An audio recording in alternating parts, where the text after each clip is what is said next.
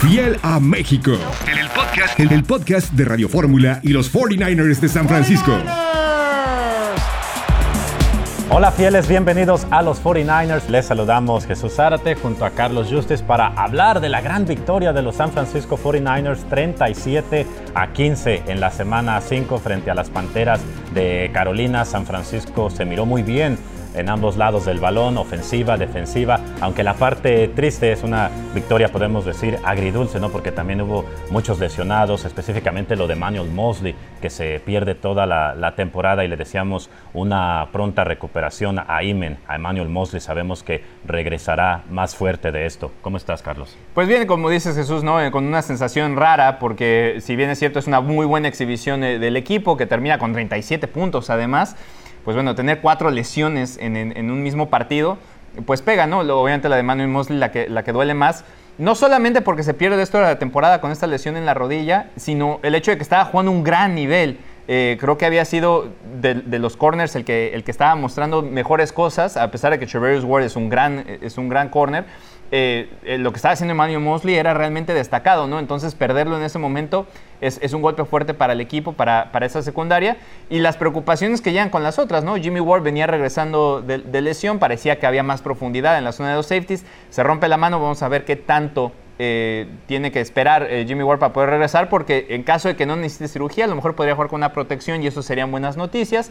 Eh, qué tan fuerte es la lesión de Robbie Gold en la rodilla y cuánto tiempo fuera va a estar Nick Bosa, ¿no? que creo que también es un golpe fuerte porque si bien es cierto, la defensiva ha respondido bien, no puedes perder a tres de tus, de tus jugadores de, línea defensiva titulares. Ya, ya está fuera Kinlow, ya está fuera Armstead, ahora perder a Bosa también sería un golpe tremendo, aunque pues bueno, el equipo demostró profundidad y eso también es, es importante, ¿no?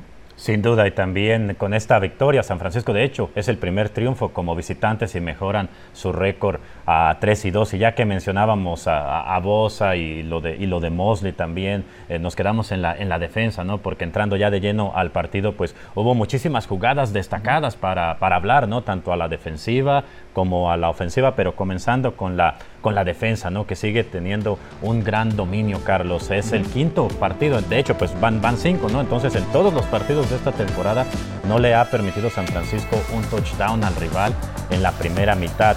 Además, con todas esas lesiones que estabas mencionando de la línea defensiva, lograron registrar seis capturas de mariscal. Ya habían registrado siete en la semana 4 contra los Rams y ahora seis contra las Panteras de Carolina. Sí, mucho tiene que ver por el trabajo de Nico Ryans, ¿no? Eh, y lo vemos con, la flexibilidad que tiene para poder mover su sistema. De entrada, eh, esta temporada la lesión de Aziz Al-Shire pasó de que ese, sistema 4-3 que utilizan los Niners, muy, muy típico, eh, tuviera que transformarse a más paquetes níquel, ¿no? Ahora Devon Leonor ocupa, ocupa esa posición y poder tener esas fichitas para cambiar te abre muchas posibilidades porque precisamente esa presión sobre el quarterback no tiene que venir solamente con los cuatro de enfrente. Eh, no sabes si va a ser Talanoa Jufanga el que baja la caja y viene y hace el blitz, el mismo Nickel en este caso, quien sea que esté jugando esa posición, en este caso ahora lo está haciendo de Nor que puede venir también a, poner presión o a esa misma presión abrir espacios para que los de la línea defensiva puedan ocupar entonces los gaps y venir y poner la presión sobre el quarterback, ¿no? Además de que para mí sí están en un gran nivel en, esta profundidad. Siempre hablamos de que en el roster de los 53 tiene que haber profundidad. En esto lo están demostrando, ¿no? Tanto Sansu Mebucan, que se había quedado con el lugar eh, titular, eh, está teniendo una gran temporada, pero además cuando tiene que, cuando tiene que entrar eh, cualquiera de los que está, lo que está afuera, Charles O'Menihu o, Drake, lo está haciendo muy bien. Eh, y eso te permite que, a pesar de tener eh, jugadores fuera, pues bueno, sigues teniendo el mismo impacto dentro del partido, ¿no? Sí, totalmente de acuerdo, ¿no? Brillante lo de la defensiva de los San Francisco 49ers, la número uno de, de la liga. Y en la ofensiva también se miró bien, sobre todo comenzando con, con Jimmy Garoppolo, ¿no? Muy efectivo, una calificación de pasador de 100.9, un pase espectacular con la presión en la cara que le lanza a, Coleman y Coleman una gran atrapada también allí sobre la línea ah, lateral. ¿Qué, ¿Qué, piensas de la actuación de la ofensiva con Garoppolo y, el resto? Eh, primero, la parte fundamental, lo habíamos hablado en, el, en, el, segmento de la semana pasada, era que había que establecer el juego terrestre y Jay Wilson termina la, la noche con 100 20 yardas por tierra, ¿no? Más lo que sumó Tevin Coleman con los dos touchdowns. Entonces, cuando puedes abrir el juego terrestre, cuando el juego terrestre es dominante, pues eso te abre muchas posibilidades para que después pueda ser efectivo. Y una parte importantísima de que hay que darle eh, todo el crédito a Jimmy Garoppolo es que esta defensiva de los, de los Carolina Panthers es una defensiva muy buena, tiene jugadores muy interesantes. Eh, incluso me parece que es, entre comillas, por, por piezas, podría ser, incluso estar entre, por lo menos para playoffs. Eh, si estuviera con otro equipo, a lo mejor con, otro tipo de ofensiva, sería una defensiva mucho más potente. Y por muchos ratos del partido, Jimmy tuvo muchísima presión. Ese mismo pase del que hablas, que, lo atrapa Tevin Coleman, eh, Jimmy lo suelta cuando ya, lo están tocando, lo, acaban tacleando en esa jugada, se lleva un golpazo además. Y después Tevin tiene toda la eh, experiencia más que otra cosa para saber dónde está la pelota y quedarse con ella, ¿no? Incluso hablaba al final del partido que nunca volteas a ver a un corredor para tirarle un pase profundo y en este caso era su única opción y él se sintió cómodo porque viniendo regresando, Tevin Coleman ya había estado en el equipo, fue cortado en el 2020, eh, pasó, pasó a Buffalo, pasó por otros equipos y ahora regresa. Entonces, cuando tienes que ser activado del, del, practice squad por las lesiones que hay en el, en el equipo, que te den este tipo de confianza, ¿no? En una ruta de 30, 40 yardas, te tiran un pase, decía Tevin, eso me, dio mucha confianza. Incluso lo vimos después cuando anota el segundo touchdown, ¿no? Y el primero también, que es una jugada cortita en, que le tienen confianza de tú tienes que hacer la jugada, porque se viene la presión, hay que jugarla contigo y, ya es toda tuya. Entonces, para Jimmy tener esa presión constantemente durante el partido y tener esa efectividad de poder tener rating de sobre 100, eh, creo que es un partido redondo para Jimmy Garoppolo, aunque no haya sido espectacular en algunas jugadas porque muchas de ellas tenían que ser simplemente releases rápidos, ¿no? De acuerdo, y lo que me gustó sobre todo de Jeff Wilson Jr., lo que mencionas, las 120 yardas, y lo de Tevin Coleman, esa, esa buena combinación, ¿no? Porque con, con el jefe, con Jeff Wilson, adquirías esas, esas yardas eh, difíciles, pero incluso el mismo Tevin Coleman también te las daba y también te ayudaba atrapando pases, sirviendo como una válvula de escape de, Jimmy Garoppolo, y de eso hacía anota ese primer touchdown que mencionas, ¿no? En un pase en cortito que le lanza Jimmy Garoppolo y después él hace un gran esfuerzo para entrar a la zona de, anotación. Entonces, una combinación perfecta de los dos eh, corredores de San Francisco. Sí, y, te digo que abre además otras posibilidades, ¿no? Porque, por ejemplo, en este caso, eh, Tevin Coleman es, un, es un corredor que se involucra mucho en el juego de pase. Normalmente son, digo, salvo ese pase largo, normalmente son screens, bubble screens, que lo, que lo encuentras en pases cortitos de una a dos yardas, a veces detrás de la línea de golpeo para que entonces él pueda utilizar su velocidad con, el equipo moviéndose, pero también eh, encuentras en otro pase de anotación a, Divo Samuel para que siga esa confianza, algún par de jugadas importantes de, Joan Jennings, encontrar a George Kittle también de repente por el centro en alguna jugada importante, entonces tenerla, seguir teniendo opciones es lo que hace la ofensiva poder seguir carburando, ¿no?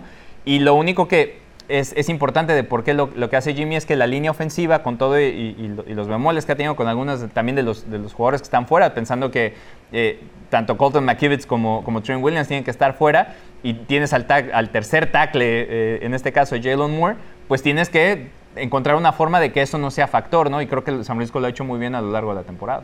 Sin duda. Y bueno, ahora viene la semana 6, Carlos. Este domingo los 49ers estarán visitando a los Atlanta Falcons. ¿Cómo ves ese juego? Eh, sigue siendo...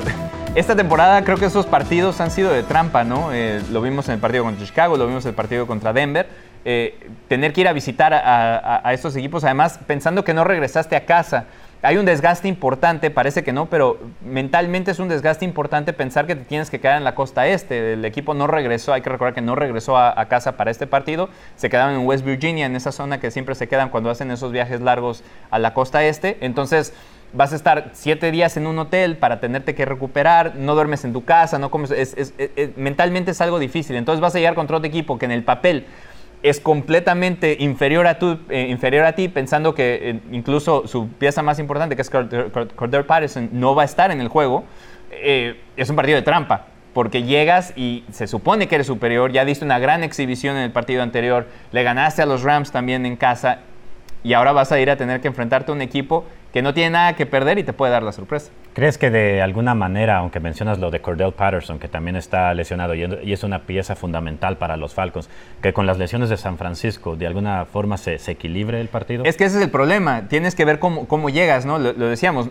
cuando llegas con tu línea, línea defensiva que ha sido tremenda a lo largo de la temporada y vas a llegar sin tres de los titulares, pues tienes que planear un partido para que esa presión siga llegando. Eh, Marcus Mariota a lo, largo de, su carrera no ha sido un quarterback muy efectivo, pero que tiene lo suficiente para ser titular y esta temporada lo ha hecho un poquito mejor. Además es un quarterback móvil. eh, en determinado momento si llega la presión con un poquito menos de experiencia y le das un poquito de espacio, también te puede encontrar las yardas, ¿no? Lo vimos como pasó con Justin Fields en la semana 1. Entonces, para mí es un partido muy parecido a Chicago, entonces hay que tener mucho cuidado y recuperar al equipo lo mejor que se pueda en estos siete días que vas a estar además fuera de casa. Ya para cerrar, ¿le pondrías algún espía por allí a Mariota, tomando en cuenta lo que dices que sabe escaparse muy bien del bolsillo de protección, sabe correr o cómo, o cómo lo encararías? Pues lo mismo que va a hacer eh, Dimico Ryans que ha estado haciendo, ¿no? Estos paquetes Nickel te ayudan a eso porque tal no Fufanga puede venir a atacar la caja, preocuparse a dónde van los ojos de Mariota y venir y atacarlo porque tienes al, al Nickel apoyándote en el juego de pase, ¿no? No tienen muchos receptores de, mucho nombre en este momento. Kyle Pitts estuvo fuera también, que es una parte importantísima del juego de, Atlanta. Vamos a ver si está de regreso el, el, Tyrant que, que, fue novato la temporada pasada. Y bueno, mientras puedas contener a Mariota de que corra y no darle los espacios largos, que lo ha hecho muy bien la secundaria en ese sentido, puedes ganar el partido. Sin duda. Y bueno, fieles aficionados de los 49ers, ya saben, los 49ers están de visita en Atlanta este domingo 16 de octubre para que escuches el partido por 49ers.com y por Radio Fórmula a las 10 de la mañana, horario del Pacífico, comentarios de Mayra Gómez, narración de su servidor Jesús Zárate. Fiel a México. En el podcast, en el podcast de Radio Fórmula y los 49ers de San Francisco.